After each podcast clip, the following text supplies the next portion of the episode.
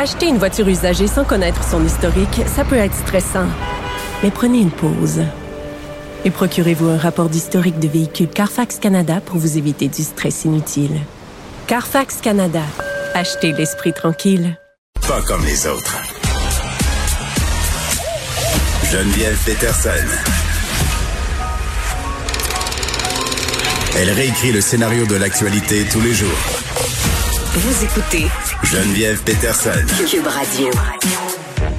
On parle de ce premier rapport du comité d'examen des décès liés à la violence conjugale créé euh, dans la foulée du meurtre de la jeune Daphné Huard-Boudreau par son ex-conjoint en 2017. Euh, je suis avec Maude Pontel qui est membre du comité euh, qui s'est penché sur plusieurs cas par rapport à, à des meurtres conjugaux, coordonnatrice aussi de l'Alliance MH2. Madame Pontel, bonjour. Oui, bonjour. Oui, juste peut-être euh, faire une petite mise en contexte là, par rapport à ce rapport euh, là qui est préfacé par Pascal Descaries, qui est avocate et qui est coroner en chef. Madame Descaries qui souligne que les coroners, ce sont eux qui observent de près les conséquences ultimes de la violence conjugale parce que ce sont eux qui sont en charge d'investiguer les décès et qu'une bonne partie de leur travail, c'est aussi la prévention. C'est au cœur de leur mission et euh, cette mission-là se réalise notamment par les recommandations qui sont formulées après chacun de ces malheureux incidents-là.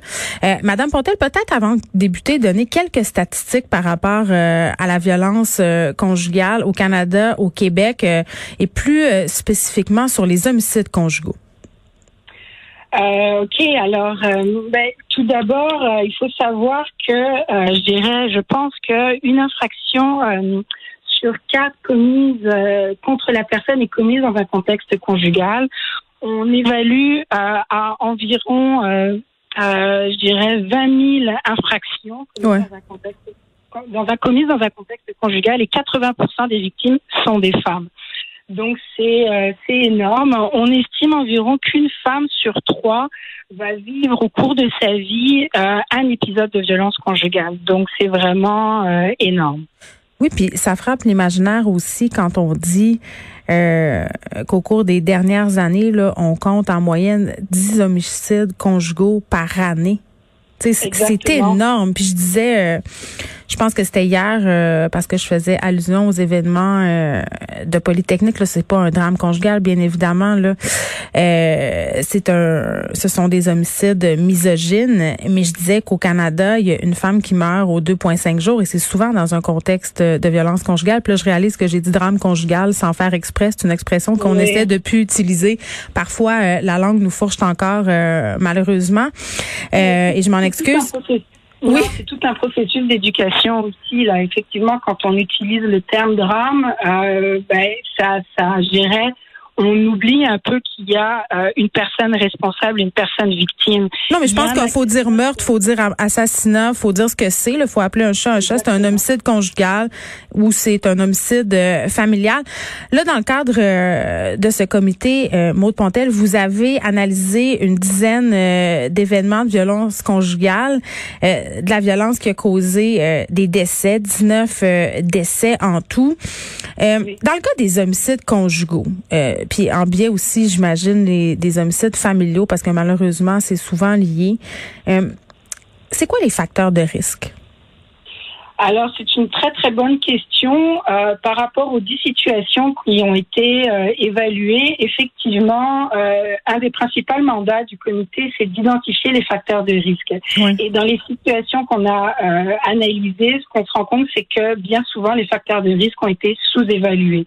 Sous-évalués à la fois par les corps policiers, par euh, les médecins, etc., les, de certains intervenants. Et quand on parle des principaux facteurs de risque, qui vraiment saute aux yeux, c'est que dans huit situations sur dix, on parle d'une situation récente. Donc, euh, l'homicide a été commis dans un dans un contexte de violence conjugale post-séparation. On parle d'une séparation euh, qui date de 12 mois et moins. On parle d'une perte d'emprise, un sentiment de perte d'emprise, on parle de harcèlement et de comportements stéréotypés. Donc ça, je dirais, c'est vraiment euh, les, euh, les facteurs de risque qui ressortent. On va aussi parler euh, de consommation de drogue, et d'alcool, de l'inquiétude des proches et de la victime elle-même. Et tout ça, quand il y a tous ces facteurs-là réunis, on sait qu'il va y avoir que la dangerosité a augmenté d'un cran, qu'il risque d'y avoir un passage à l'acte. Donc ce qui est vraiment important de se rappeler, c'est que à partir du moment où il y a une séparation, c'est un point tournant dans une relation mm. et euh, particulièrement dans une dynamique de pouvoir et de contrôle. La séparation représente euh, la, la, perte d'emprise de la victime et on va avoir une augmentation euh, des formes de violence, une augmentation des, de, de, de, la manière dont l'agresseur va s'y prendre pour continuer de, de dominer, de contrôler sa victime.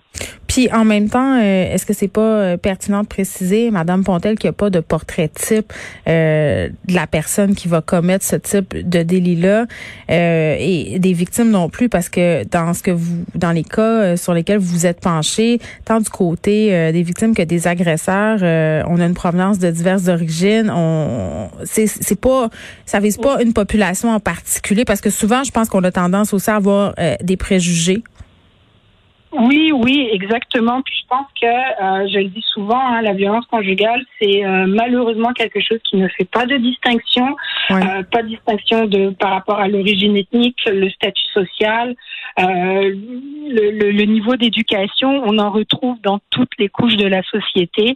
Donc non, il n'y a pas de, il n'y a pas de profil type. Par contre, ce qu'on va vraiment, là où il faut vraiment, je dirais, insister, c'est sur les facteurs de risque, sur des situations qu'on est capable maintenant euh, d'identifier. On comprend mhm. mieux la mécanique, euh, je dirais, de ces crimes-là à partir du moment où, un, il y a une situation de violence conjugale où on est capable de l'identifier et deux, qu'il y a euh, un processus de séparation. Euh, et là, on va voir, là, on, se souvient là du cas de euh, Daphné Huard-Boudreau, où il y a eu, euh, je dirais, de, de, des agressions, du harcèlement, etc. etc. attendez, là, Madame Pontel, il y a eu bien plus que ça. Moi, j'ai parlé à son père plusieurs fois, à Daphné Huard-Boudreau. vous me parlez de prédisposition. Il y avait des signes annonciateurs dans son cas qui étaient gros, gros, gros. Là. Son meurtrier avait laissé oui, c'est ça, avait laissé des messages inquiétants sur les médias sociaux juste avant de l'assassiner. Et tantôt, euh, mon collègue Benoît euh, Dutrisac a fait une entrevue avec le grand-père des enfants assassinés euh, à Wendake. disait que lui mm-hmm. aussi, en fait, la personne, le présumé assassin, en fait, qui serait le père des enfants, ben, ce grand-père-là disait, écoutez, il y en a eu des signes, il y avait des signaux. Mm. Effectivement, puis là, ça vient euh, toucher, je dirais, les recommandations euh, du rapport à l'effet de la sensibilisation, la formation et le développement d'outils. Parce qu'effectivement, il y a des signes qui sont très clairs. Quand on voit la personne euh, qui a des, je dirais, des, des, qui, qui, va avoir beaucoup de stéréotypes par rapport au, au rôle sociosexuel, mm qui va harceler sa victime sur les médias sociaux, qui va vraiment démontrer un comportement comportement extrêmement agressif, revendicateur par rapport au fait de retrouver sa victime, retrouver la possession de sa victime. dans le cas de Daphné, il était même allé jusqu'à se présenter à son travail pour l'intimider. Donc, et c'est ce qu'on appelle du harcèlement, c'est un acte criminel. Et euh, récemment, dans le cadre des euh, 12 journées d'action, l'Alliance la, des maisons d'hébergement de, de, deuxième étape, on a mené une campagne sur la violence conjugale post-séparation, une campagne qui ciblait majoritairement les jeunes. Et les personnes étaient invitées à répondre à un questionnaire et je vous dirais, les résultats sont effarants. Ça donne froid dans le dos. Là. On se rend compte que la violence conjugale, euh, ça peut prendre plusieurs formes, que ça se manifeste de plusieurs façons, puis que ça touche aussi les jeunes de plus en plus.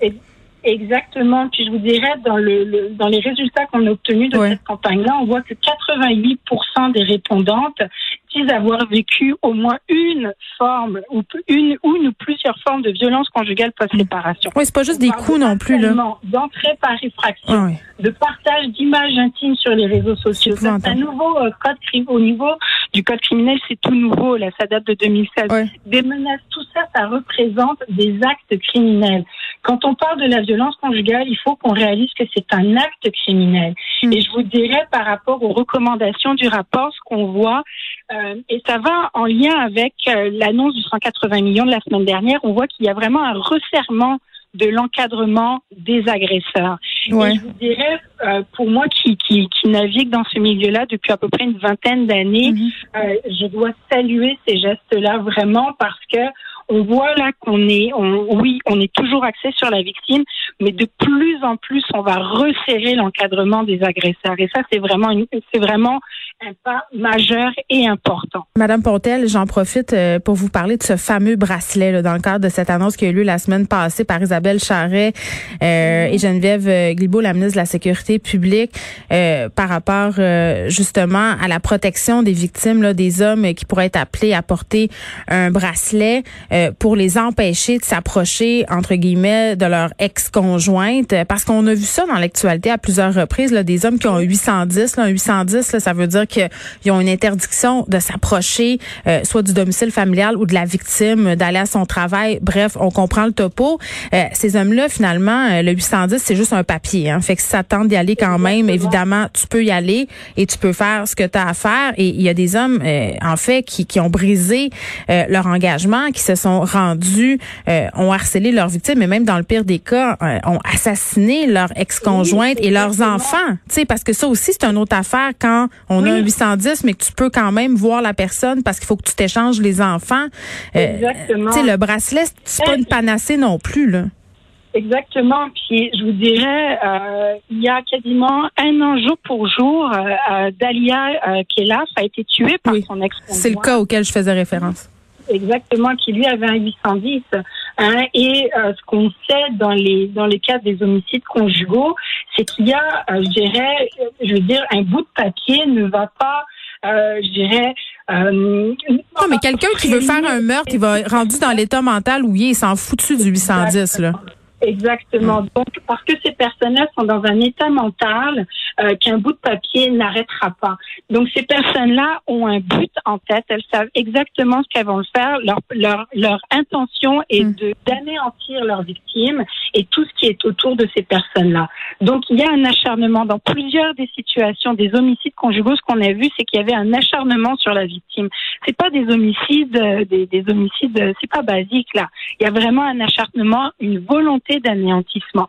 Donc, quand on parle du bracelet électronique, oui, ça peut faire partie d'une des solutions. Ça peut euh, venir, je dirais, agrémenter le filet de sécurité qu'on veut mettre autour des victimes. Mais je pense qu'il y a toutes il y, a, il y a, plusieurs autres. Il faut gérer euh, plus profondément euh, le problème. Puis tu sais, euh, je parlais de l'état mental. je pense que c'est important de spécifier parce qu'on l'entend souvent, ça aussi, que la violence conjugale c'est une prise de contrôle. C'est pas vrai. C'est pas une perte de contrôle. La violence conjugale c'est une prise de contrôle. Et c'est ça, l'ultime prise de contrôle, c'est ben c'est l'assassinat. Exactement. Puis quand on parle là au niveau des recommandations du rapport, il y a tout le le, lien avec la sensibilisation. Donc, euh, ne pas être capable de faire la distinction entre une chicane de couple et de la violence conjugale. Qu'est-ce qu'on fait avec la police, justement, Madame Pontel? Alors justement, avec la police, on, le voit là au niveau des recommandations. Euh, bon, dans neuf situations sur dix, le corps, les corps policiers avaient été interpellés hein, avant mhm. les, euh, les, homicides. Donc ce qu'on voit, c'est que euh, il faut vraiment accentuer la formation euh, des, euh, des, corps policiers. Et une des, je dirais, un des mandats du comité, c'est d'être en mesure de je dirais, de dégager des recommandations pour favoriser et bonifier les pratiques policières sur l'ensemble du territoire québécois. Donc, on parle par exemple de la formation euh, des, policiers, la grille d'investigation des décès, donc leur permettre d'être plus formés, d'être plus férus quand vient certains justement facteurs de risque. Euh, il y a toute la mise en place des cellules de crise aussi où les policiers vont être interpellés. On parle de la mise en place de nouvelles cellules de crise à travers le territoire. Euh, tout ce qui va être au niveau de la commission des libérations conditionnelles. Il va y avoir un travail qui va être fait par rapport à ça. Donc, je mm. dirais, au niveau judiciaire, au niveau policier, il va y avoir une, en tout cas, les recommandations vont dans le sens d'une accentuation de la formation à la violence conjugale et à l'homicide conjugal. on avait Yann Lafrenière la semaine passée qui faisait une annonce concernant les polices autochtones, 18 millions euh, d'investissements, notamment sur euh, la formation. Il était question aussi de violence conjugale euh, à l'intérieur de ce cadre financier-là. Dans vos actions, dans vos recommandations, vous en avez plusieurs qui concernent de l'aide aux communautés autochtones. Exactement. Euh, c'était très important pour le comité d'avoir, euh, je dirais, euh, un ensemble de situations qui se produisent sur le territoire québécois et effectivement de pouvoir avoir accès à des qui se sont, comment dire, produites en, communauté. C'était très important parce que il faut être capable d'adopter, je dirais, une vision qui est différente parce que il y a des caractéristiques qui sont propres aux communautés. on a vu aussi, par exemple, on a analysé des situations de personnes qui provenaient de l'immigration également, et euh, donc on l'a dit, il n'y a pas de, il n'y a pas de profil type. On a étudié plusieurs situations mm. qui se, euh, qui, qui, qui, comment dire, qui étaient perpétrées dans différents contextes. Donc c'était très important de pouvoir faire certaines distinctions parce qu'effectivement, quand on parle des corps policiers, ce sont pas les mêmes corps policiers qui vont intervenir en communauté qui interviennent en communauté. Donc il y a tout un travail de concertation qui doit être fait euh, à l'intérieur des, des, des, communautés et donc c'est très important euh, d'avoir une bonne compréhension des mécanismes de concertation, que ce soit hors communauté autochtone et à l'intérieur des communautés autochtones. Très bien, donc ça fait partie euh, de vos recommandations. Vous en faites plusieurs. Maud Pontel, qui est membre de ce comité d'examen sur les décès liés à la violence conjugale, qui remettait hier son premier rapport. Vous êtes aussi euh, coordonnatrice de l'Alliance Imagenu. Merci beaucoup de nous avoir parlé, de nous avoir expliqué un petit peu euh, de quoi il en retournait dans ce rapport. Merci à vous. Bonne fin de journée. Au revoir.